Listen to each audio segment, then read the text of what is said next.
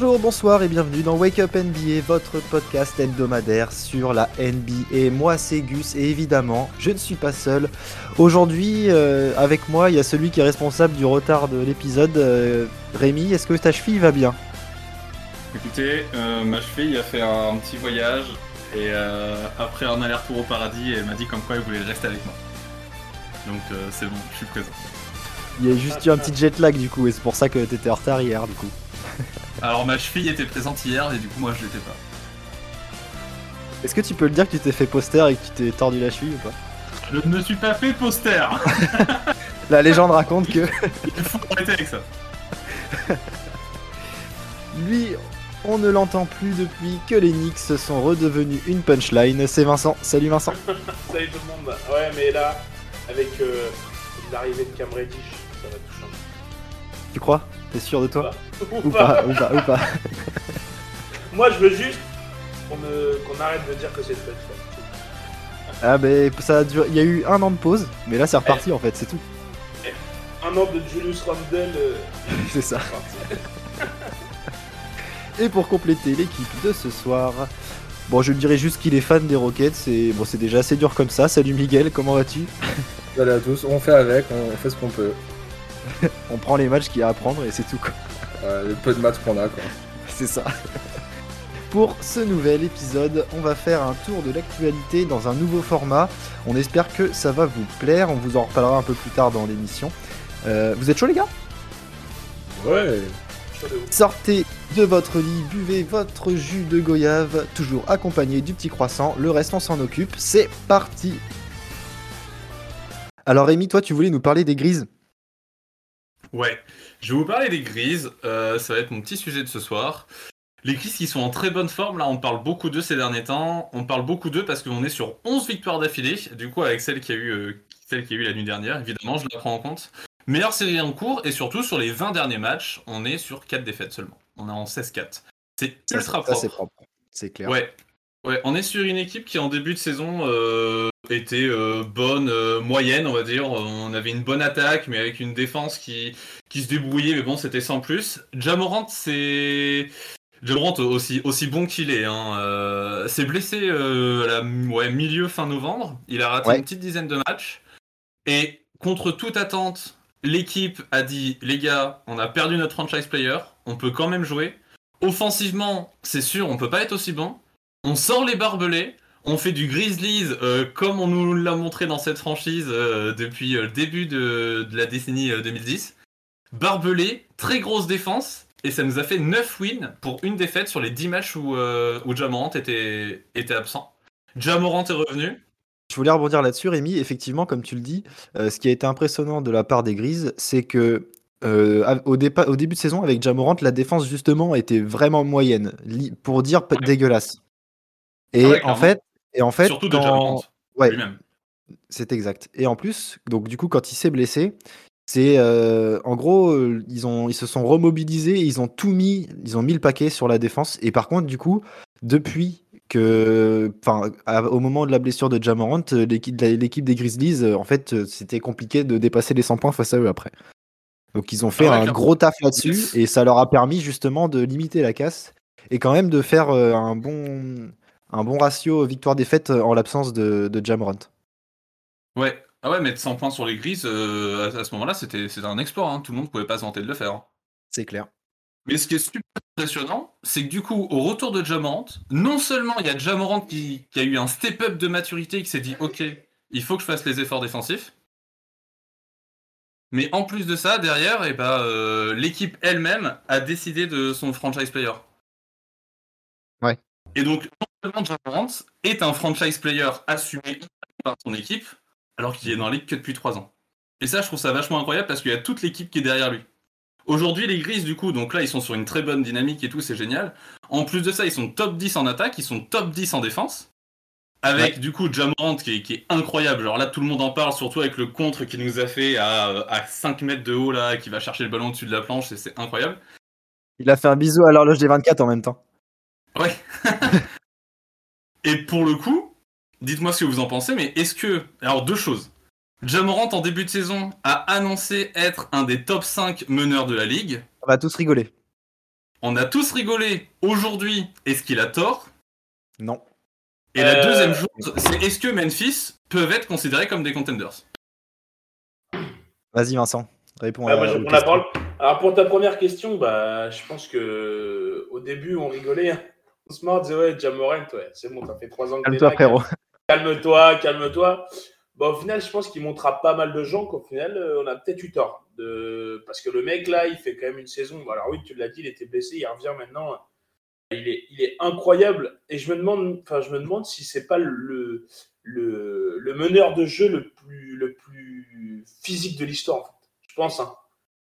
Parce que Moi, il, me fait, certes- il me fait penser à Derrick Rose, moi.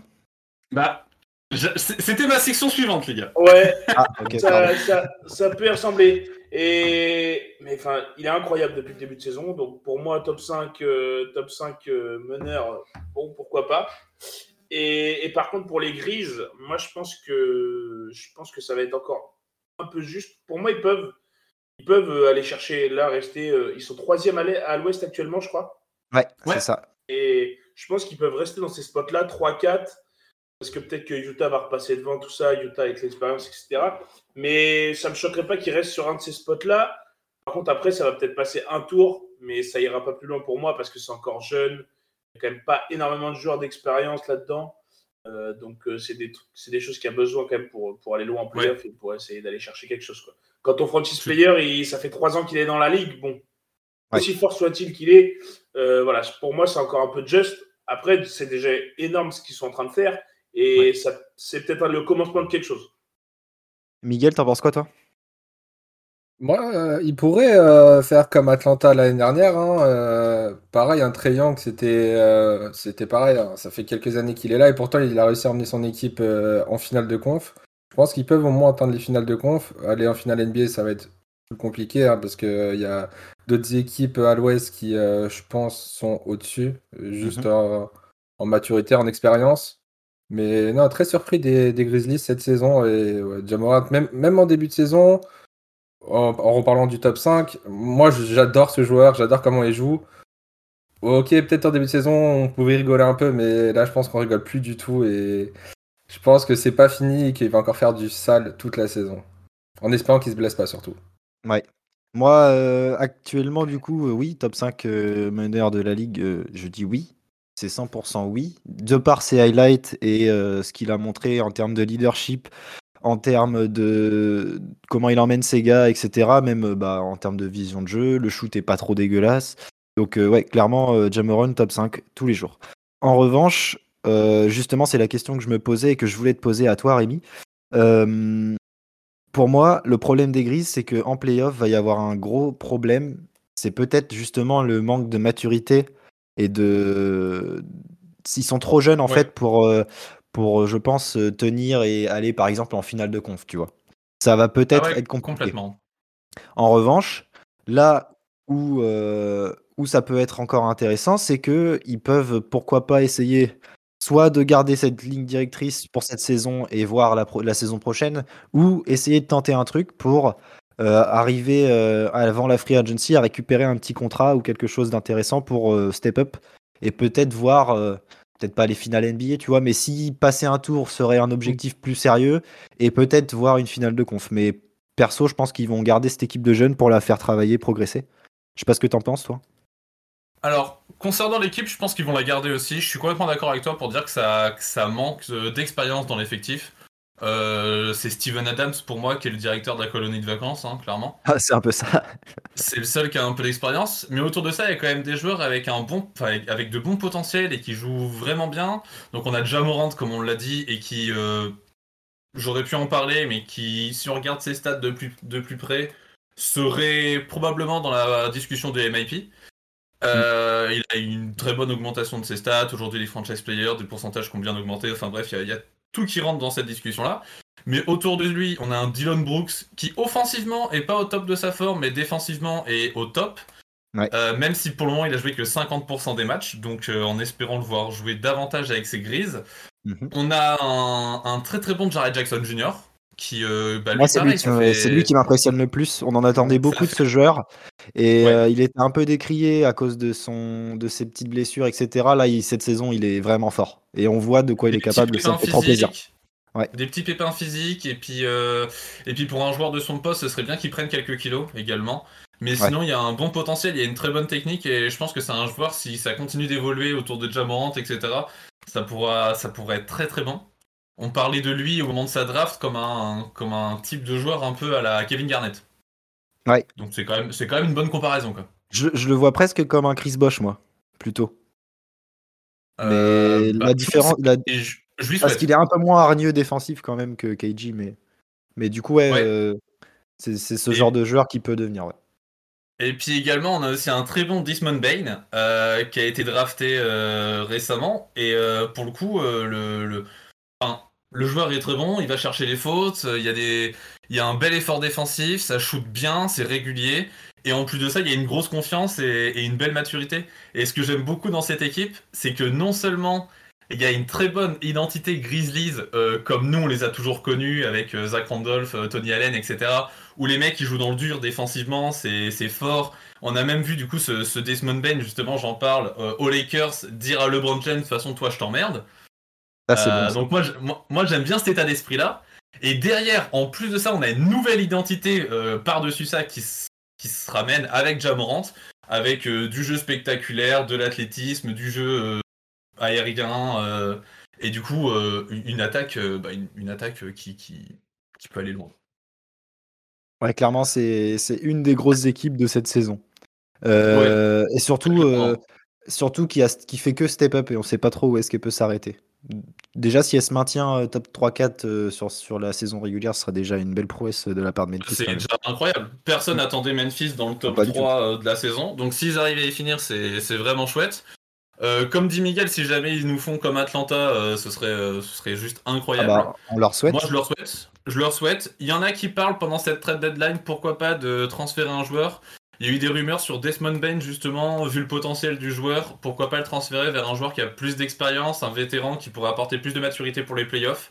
Mais si, même s'il n'y a pas de transfert, si jamais ils peuvent se faire les dents face à une équipe comme Utah, comme les Clippers ou autres, même s'ils perdent, euh, faire une année de playoff, une seconde, déjà l'an dernier contre, contre Golden State euh, et, ensuite le premier tour qu'ils ont passé contre Utah, c'était déjà, c'était déjà pas si mal. S'ils peuvent se faire un petit peu plus d'expérience comme ça et continuer, ce serait vraiment chouette. Ouais. Et pour finir, pour finir un petit peu, parce que sinon après je vais être trop long, euh, deux choses. La première, bah, c'est aller regarder Memphis jouer, les gars, parce que c'est juste trop beau à regarder et Jamorant, Ouais. il est juste trop trop agréable. Et encore une fois, Jamorant, euh, votez pour lui au All-Star Game, parce que s'il est pas titu, c'est qu'il y a un souci. Il y Il a un le problème. sera, je pense. Il le sera. Ah, je, pense que, je pense que là, dans les votes, là, il est, il est bien pour l'instant. Pour Ouais, moment. pour le moment, il est bien. Il est deuxième derrière Stephen Curry. Ouais. Quelque chose de plutôt logique. Sachant que les fans, c'est 50%, donc euh, logiquement. Ouais, euh, ça devrait le même, même là, même auprès des médias et, et des joueurs, euh, il a fait l'unanimité aussi. Donc, je Ah oui, clairement. Il y, a, il y a tellement une hype qu'à mon avis, il le sera bien. Je ouais. pense que je pense qu'il sera il sera en bac courte avec en en front en en bac courte. En, en bac courte, oui. En bac courte, ouais, je disais pas de bêtises. avec Curry, je pense. Et du coup, c'est vrai que Il c'est joue pas encore pivot. un, un, un bac court du coup ultra euh, sexy parce que Curry Morent, moi je signe tous les jours.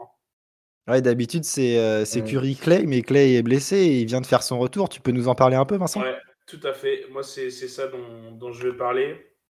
Le Michel retour de Clay. Thompson. Le... Ouais, mais- Jean-Christophe Transition. Et euh, euh, ouais, du coup, moi, ça me tenait à cœur de parler de Clay Thompson parce que c'est c'est un joueur que, que j'adore, que, enfin, que- il manquait au basket. Ah bah Clairement, clairement. il manquait au basket. Clay Thompson, euh, ça faisait plus de deux ans qu'il n'avait pas joué. Euh, pour être précis, ça faisait 941 jours qu'il n'avait pas joué. Donc là, il a, il a joué il y a.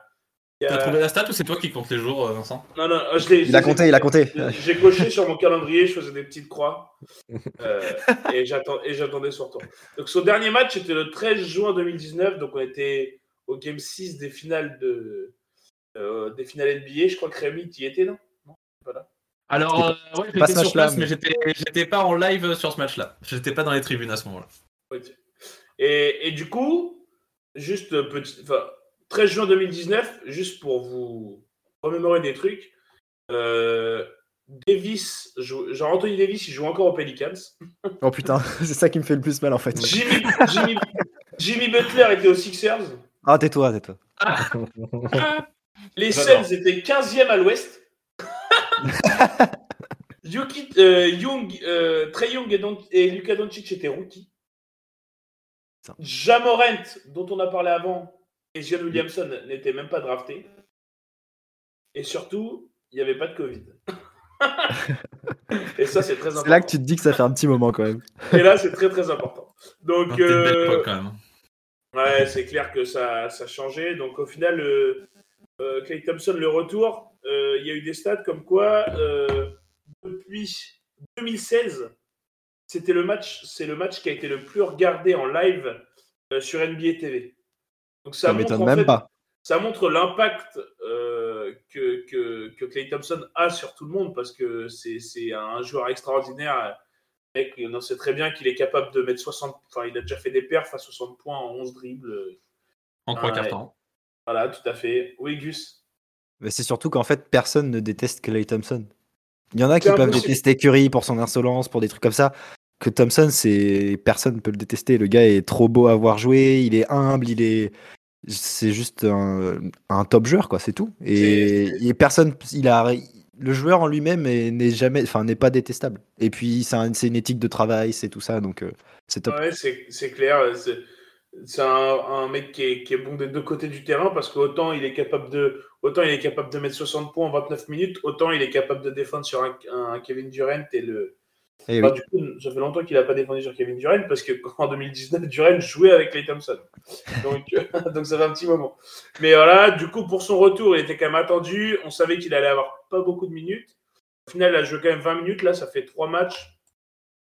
Trois matchs qui jouent 20 minutes, euh, 20 minutes et 21 minutes. euh. Combien de shoots il a pris, Vincent, pour son premier match? Sur le premier match, il fait 17 points à 7 sur 18 au tir et 3 sur 8 à 3 points. Donc le mec, open bar. Son premier panier, un petit dunk en surface. Euh. Un énorme dunk sur la raquette des Cavs. Ah ouais, un massacre. Personne n'y s'y attendait en fait. Et, et hop, petit drive et vrrr. Et alors que pourtant il y avait du monde en face. Et, euh, et du coup voilà, il y a un petit, un petit match de retour plutôt tranquille. Après sur le deuxième match, pareil, euh, 13 points, 14 points à 2 sur 5 à 3 points. Enfin bref, du Clay Thompson. Il faut qu'il retrouve un peu l'adresse. Et puis il faut qu'il retrouve des minutes aussi parce que ça va revenir tranquillement. Là, il, Ouais, il est faut limité qu'il qu'à 20 reprenne minutes. confiance avec son corps et tout, donc. euh, Tout à fait, il est, il est limité à 20 minutes, mais bon, euh, là les Warriors, en plus de ça, euh, bon, ils ont gagné pour son retour, mais là il me semble qu'ils sont sur deux défaites de suite contre euh, Memphis et contre cette nuit Milwaukee. Bon, après, c'est deux équipes euh, pas cadeau. Oui. Encore. Et- Donc, euh, En termes d'ajustement, Steve Kerr, comment il a, il, comment il, il le met quand même titulaire? Ouais, ouais, il est quand même titulaire. Il, il avait prévenu que de toute façon, Clay Thompson c'était un joueur qui était dans le 5 et que, et que c'était comme ça qu'il n'y avait pas, même si ça faisait deux ans qu'il n'avait pas joué, Clay Thompson c'est un joueur du 5 qui est dans le 5 points. Ok. Donc voilà. Donc du coup, moi, je vais me poser deux questions, euh, comme Rémi. Euh, est-ce que avec le retour de Clay Thompson, est-ce que vous pensez que, que les Warriors vont être un véritable candidat au titre, c'est-à-dire, euh, ah, enfin, est-ce qu'ils vont être champions?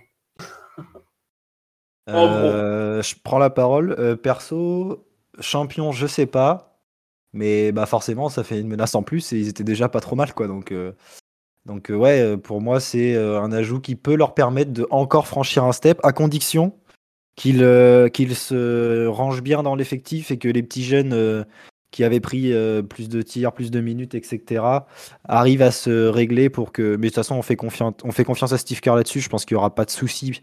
Mais pour moi, c'est surtout ça qui va peut-être être déterminant pour le futur, enfin en tout cas proche de, de Golden State. Rémi?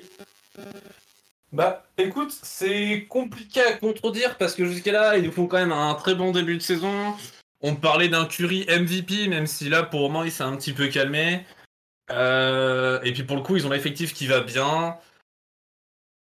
En fait, il y a- il y, a plusieurs- il y a plusieurs équipes. On va dire qu'il y a un carré d'équipes qui qui fait partie des grands favoris. C'est, il n'y a pas une équipe vraiment par-dessus Ouais. le comme on pouvait le voir sur les dernières années. Et d'ailleurs, sur les dernières années, c'est souvent Golden State qui apparaissait au-dessus du lot. Euh, là, pour une fois, il n'y en a pas et ça, c'est chouette. Et mais, mais Golden State fait quand même partie de ce carré. Faut pas trop les oublier, faut pas les enterrer trop vite. Mais j'ai déjà, j'ai pas envie qu'ils gagnent, j'avoue. Et je les vois pas. Je les vois pas gagner une série en 7. euh, Peut-être aller en finale, mais je les vois pas gagner une série en 7 face à des Brooklyn au complet et en forme, face à des Bucks en forme. Hmm, je vois. Et, et, et autre question, est-ce que du coup, Steve Kerr euh, nous n'abuserait pas et n'amènerait pas les Warriors sur genre de lutte ultra ultra small ball Miguel, t'en penses quoi, toi? Bah, déjà, juste pour la première question, euh, moi j'avais déjà exprimé euh, mes peurs sur le retour de Clay Thompson, sur le fait de comment il allait revenir. Et bon, on le voit aujourd'hui, pour l'instant, il, bon, il a fait que trois matchs, il y a une victoire, deux défaites. Il est, bon, il est pas encore rodé, hein, je pense qu'il a besoin de temps pour se, pour calibrer ses shoots pour que ça rentre bien comme avant. Donc, ça reste, euh, les Warriors restent favoris euh, au titre, enfin, un des favoris au titre. Maintenant, il faudra voir sur la suite. Je pense qu'il est un peu trop tôt pour répondre à cette question. Et euh, voilà. Comment tu fais le journaliste? T'évites la question C'est un politicien, mec. Non mais moi, moi quand je parle d'ultra small ball, c'est est-ce que Steve Kerr il va pas nous, il va pas nous sortir un 5 avec Draymond Green, Andrew En cinq Wiggins, Jordan Poole, Curry Thompson Bah, En soi, ah, c'est Ça quoi si-.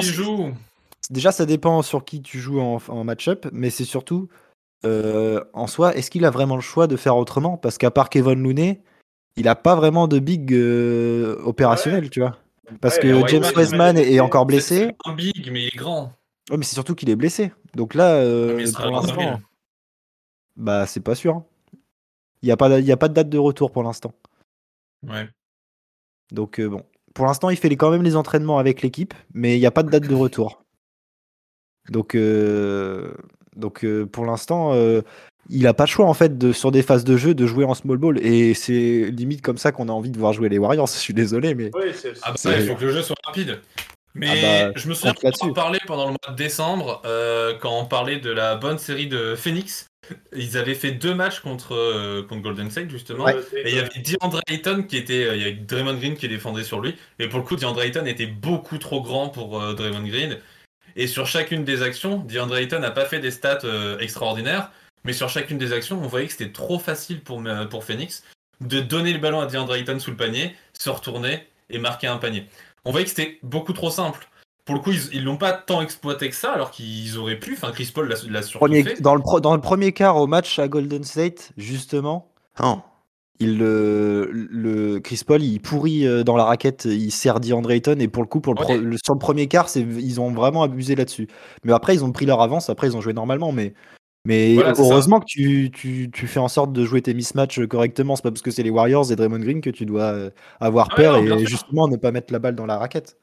Mais justement, c'est pour ça que jouer contre une équipe avec un big qui est dominant, DeAndre Ayton pourtant est, est très bon, mais il est pas si dominant que ça dans la raquette, je trouve, comparé à d'autres. Euh, donc à voir ce que ça peut donner contre, euh, contre pourquoi pas un Rudy Gobert qui sera peut-être en forme en playoff, euh, qui pourra être plus dominant dans la raquette et peut-être que offensivement Utah va compter sur lui et il pourra faire le travail. Peut-être que ce sera un Nikola Jokic qui pourrait leur faire mal. Ça, bah, il fait mal à tout le monde de toute façon, donc Un Anthony Davis si jamais il sort de l'infirmerie? J'y crois pas. avec lui. Mais, mais en tout cas, Golden State, ils peuvent buter face à une équipe qui, selon moi, est moins bonne, mais parce qu'il y a un intérieur trop dominant et avec leur jeu small ball qui est très bon, hein, mais ce sera pas suffisamment efficace face à, euh, face à un mec trop lourd, trop grand euh, sous le panier. Ok. Et bah, pour, on va terminer là-dessus sur, euh, pour, euh, pour les Warriors. Oui, il y a pas mal de questions quand même à se poser. On verra ce qu'ils donnent plus tard. Et il y a un joueur euh, qui avait mis la misère à Golden State en finale. Et c'est Miguel qui va nous en parler. Il va nous parler des Raptors et de Fred Van Vliet. Ah, let's go Ouais, alors euh, je vais vous parler donc des Raptors euh, qui là ils font que de nous impressionner ces jours-ci et surtout surtout Fred Van Vliet. Euh, alors déjà, juste pour resituer un peu, il faut savoir qu'en fin décembre, Tor- euh, Toronto était 12e du classement à l'Est avec euh, coup, vraiment dégueulasse dans le jeu et tout. hein. et, et ouais, c'était vraiment pas beau. Ils avaient un ratio de 14 victoires pour 17 défaites. Aujourd'hui, là, à l'heure où on parle, ils sont 8e avec 20 victoires et 18 défaites. Donc 6 victoires de suite. Ils ont fait une remontada juste incroyable. Et donc ce succès, bah, il a été possible grâce à Fred Van Vliet. Je vais, je vais parler un peu stats parce que je pense que ça vaut vraiment le détour. Sur les 6 victoires d'affilée, il tourne à 31,1 points, 6,6 assists et 4,6 rebonds. Donc pas mal, on va pas se mentir. C'est correct. En vrai, ces, stats en passe et en, rebond, elles sont, elles, sont, elles sont quasiment égales à ce qu'il fait d'habitude, mais en points, par contre, il explose tout. Normalement, il tourne à 22 points de moyenne, là, il est à 31,1. Donc, euh, juste parce qu'il est, euh, il est très adroit euh, devant le panier. Et je pense qu'on on, va pas se mentir, il fait, en ce moment, il fait chaud au Canada. Hein. Ouais. c'est simple, quand, il rentre, quand il rentre sur le terrain, autour de la salle, la neige est fond, tu vois. Ah, tellement, tellement il dégage. et du coup, bah, toutes ces performances donc, euh, lui ont permis d'être élu joueur de la semaine, donc euh, mhm. en compagnie de notre ami Jamorant. Euh, il est au niveau du All-Star, il est dans la discussion. là, au second tour des votes, il est huitième des guards à l'Est. Donc je pense qu'on a de très bonnes chances de le voir au All-Star cette année, pour la première fois. Mhm. alors aussi un petit moment fort qu'il a fait cette semaine. Déjà, alors plusieurs moments forts euh, sur le même match. Il a fait son premier triple-double en carrière. Donc, euh, un peu tard quand même, mais euh, il faut le noter. attends, il n'a pas le corps disposé pour faire, pour faire un triple-double. les rebonds, normalement, c'est un peu plus compliqué, mais il a réussi à le faire de justesse. Et c'était face au Jazz. Et ce match-là, il a fait juste un truc incroyable c'est que les Raptors étaient en train de perdre sur la fin du match, au troisième quart-temps. Et il a fait à lui tout seul un run de 15-0 qui permet aux Raptors de repasser devant.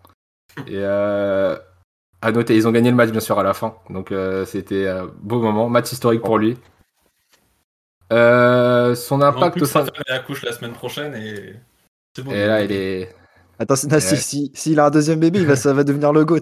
Calme-toi. il a déjà eu un deuxième gamin, mais si sa femme ah bah, accouche pendant la saison, là, je crois que là, c'est bon, c'est le GOAT, ouais, clairement.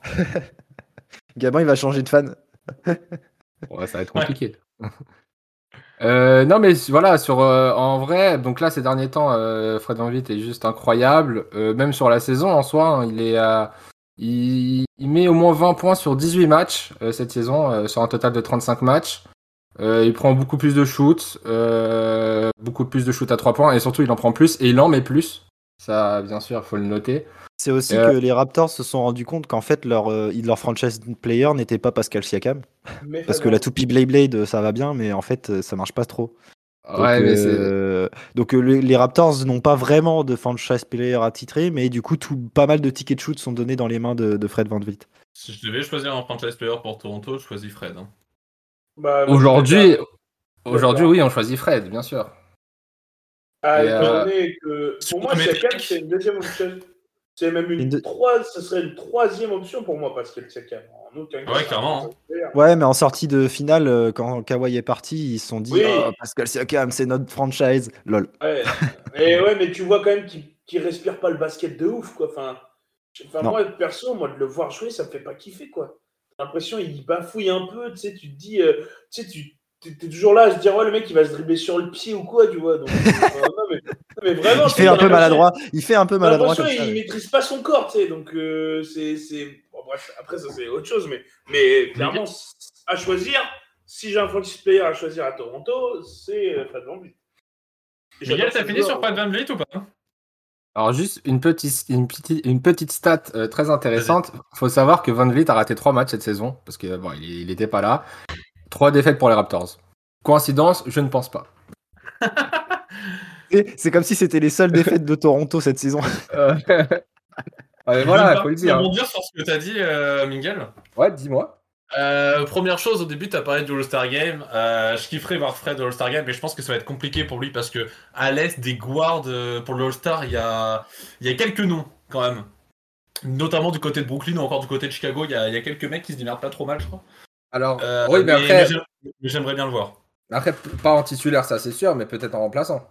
Ah bah ouais, non, mais je, lui souhaite, un hein, après, Après, euh, moi aussi, j'aimerais vraiment bien le voir au All-Star Game, parce que vraiment, moi j'adore ce joueur. Mais le truc, c'est que les places sont chères, parce qu'il y a deux guards en, titulaire, deux guards en remplaçant, et après, il y a deux wildcards. Mais pour moi, à l'Est, ça risque d'être euh, le duo des Bulls dans le 5 éventuellement. Enfin, la vibe des Rosales, c'est pas choquant. Et après, Arden. Trey Young. Donc en fait, je pense que s'il a une place, ça sera, ça sera un wild card. Ouais, mais Arden, tu vois, tu dis Arden, Rémi est dernière déçu, mais en fait, Arden, il a le nom. Ça m'étonnerait même pas c'est- que est d'accord. plus. Que, tu vois, Kyrie, il est haut dans les votes déjà. Alors qu'il Ouais, bah a, il a joué 4 matchs. Ah Donc, ouais, mais euh, ça, c'est parce que les votants, ils sont, ils sont un peu débiles pour certains. Après, c'est les coachs, dire c'est ça, mais il y en a AD, plein qui votent pour AD, euh, c'est n'importe quoi. Ouais, bah oui, c'est clair. On est d'accord, c'est des bons joueurs, on le sait tous, ils sont extraordinaires, mais enfin, il faut récompenser les joueurs de la saison, pas euh, dans leur globalité de leur Ah, carrière. Donc je suis totalement c'est- d'accord avec c'est toi. un autre débat. Je suis Ouais, totalement mais euh, c'est- sinon, Miguel, pour revenir sur Toronto, je vais te mettre sous le feu des projecteurs directs. Donc Fred, il nous fait une super bonne saison. Et, euh, et là, pour le coup, on a aussi un Scotty Barnes qui est, qui est incroyable, qui est trop bon. Et euh, qui nous fait une super saison. Il est dans, Bon rookie, la discussion du, du rookie de l'année. Euh, et le truc, c'est qu'il a été drafté, il est au même poste que Pascal Siakam. Est-ce que aujourd'hui, Toronto, ils, ils vont développer euh, Scotty Barnes pour, euh, pour peut-être trade Siakam Selon toi? Est-ce que ce serait une bonne chose déjà? Déjà, juste pour faire un petit point sur Scotty Barnes, juste au niveau euh, des classements rookies, il faut savoir que euh, Scotty Barnes est euh, deuxième rookie en points, quatrième en passe, deuxième en rebond et quatrième en contre sur la saison.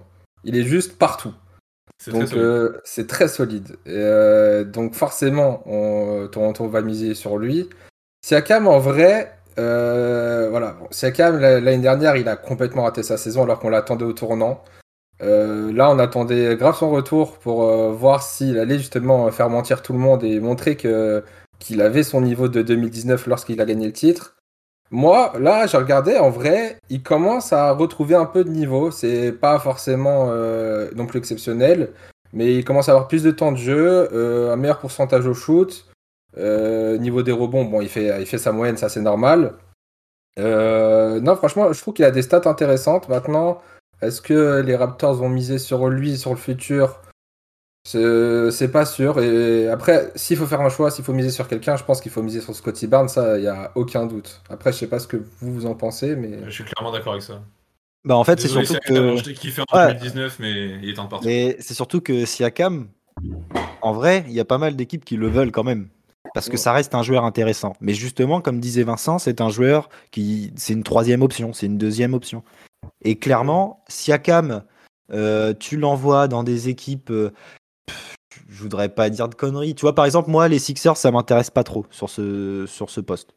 Parce que euh, on a, il nous faut un mec hein, qui ait un peu plus de spacing aux côtés de Joel Embiid. Oui, Mais- bah, bien sûr. mais sur le principe, c'est le joueur, c'est le joueur de joueur qui peut faire la troisième option dans une équipe contender comme ça. À Denver, par exemple, à- c'est ce joueur de joueur. Et effectivement, Toronto, ils savent qu'ils, ils, ils savent qu'ils sont pas, ils sont, ils vont rien faire, ils ont rien à tenter. Ils- à part développer les jeunes, c'est la seule chose qu'ils ont à faire. Donc effectivement, pour moi, il faut responsabiliser Scotty, responsabiliser Scotty Barnes, pardon, et commencer à essayer d'aller chercher des, soit des, des vétérans ou, euh, Mm. ou de la marche ou de la, ou, ou de la comment dire de la valeur marchande contre Siakam pour que tu te libères aussi de son contrat qui est pas forcément euh, un bon contrat au, au jour d'aujourd'hui. Donc Ouais. euh, donc ouais pour moi ouais, il faut responsabiliser Scotty Barnes et pousser euh, euh, Pascal vers la sortie. Je suis plutôt d'accord avec ça. Et Vincent, bah, autre chose à ajouter? février, voir si Ah bah, Siakam est ouais. toujours à Toronto. Hum, et bah tu vois, je pense qu'il sera pense déjà parti. bougera pas cet hiver. Ah ouais, Ah tu ouais? penses? Ouais, je le vois bien Ah, partir quand même. On verra, on verra où, mais Et cette saison-là, ouais, genre avant février, avant la trade deadline, je pense qu'il peut bouger. Ou au moins des grosses rumeurs. Après, on verra si ça se ouais, fera. c'est possible. En fait, ça dépend ce que Toronto joue, parce qu'au final, le- Bah, ils ont rien à jouer, donc s'il peut partir maintenant et aller renforcer un contender, Pascal, il aller choper une bague, ça lui dira, il dira pas non. ouais, c'est sûr. Mais après, oui, oui, sûr. Je pense que les deux que- parties Je retrouvent. pense qu'il y a des équipes qui vont vouloir se. Enfin, qui est- à qui ça, ça ferait du bien à Pascal Siakam, quoi. Mm. Un mec, euh, tu vois, genre les Lakers, par exemple. Oh.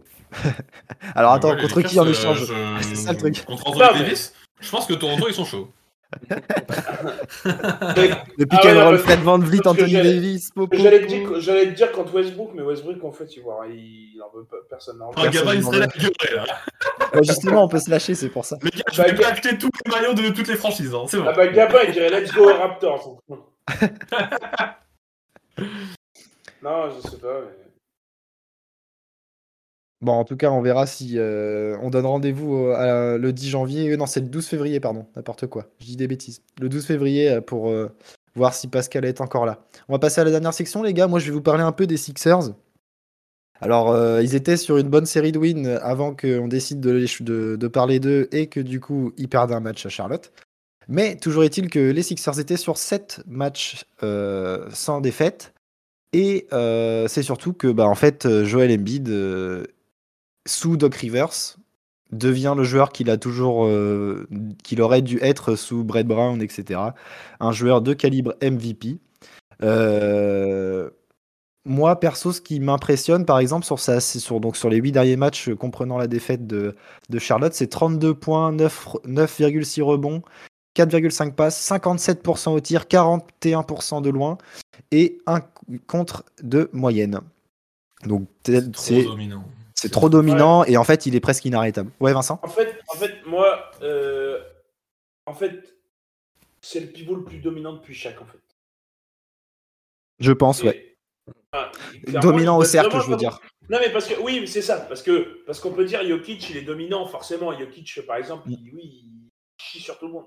Mais c'est pas pareil, c'est pas la même domination. C'est-à-dire, c'est c'est pas le mec qui va écraser les autres et vas-y, tiens, bah, en fait, tu je t'écrases et tu peux rien faire. Voilà, point. Alors que Jokic, je t'écrase en finesse et tu peux rien faire. Ouais, c'est ça. Ouais. Tu me laisses de l'espace, je vais shooter, machin, en fait, alors que Embiid, c'est- c'est en puissance, ouais. Ouais, c'est ça. Et en fait, depuis chaque, pour moi, c'est le seul qui, depuis chaque, montre, tel- enfin, montre la dominance, en fait. Clairement. Et il fait clairement une saison de MVP. Ah bah clairement, et, et j'ai envie de dire, s'il loupe pas plus de matchs que ça, il y a des grandes chances, parce que Philly est en train de remonter euh, euh, dans la conférence Est, et il y a moyen qu'il soit sur le podium du MVP, si ce n'est euh, MVP. Bon, après, il faut aller chercher KD, hein, c'est pas la même chose, mais euh, je pense qu'il sera dans les discussions assez longtemps s'il loupe pas trop de matchs, c'est ce qui lui avait coûté le MVP l'année dernière en soi, parce qu'ils étaient Ouais. premiers de l'Est et tout. Donc, L'an ouais, dernier, avait coûté Protocol, le il a raté 10 matchs et baisé. Et euh, c'est surtout que derrière Embiid, et ben en fait l'équipe suit parce que sur, sur la série de 8 matchs, euh, c'est le deuxième offensive rating de la ligue et le sixième defensive rating, sachant qu'ils sont plutôt average en global sur la saison, ils sont 14-13 à peu près sur les deux. Donc en fait on, se, rend, on, se rend compte que euh, les Sixers sont en train de monter en puissance et quand Embiid va, et ben en fait tout va côté, euh, côté Sixers. Il y a un truc qui va pas à Philadelphie, c'est Ah euh, bon les rumeurs de transfert. Euh, du coup, euh, le, le front office des, des- des Sixers ne veut pas se précipiter. Donc là-dessus, le discours ne change pas. Euh, côté, côté Ben Simmons, en échange, il faut un All-Star ou calibre All-Star.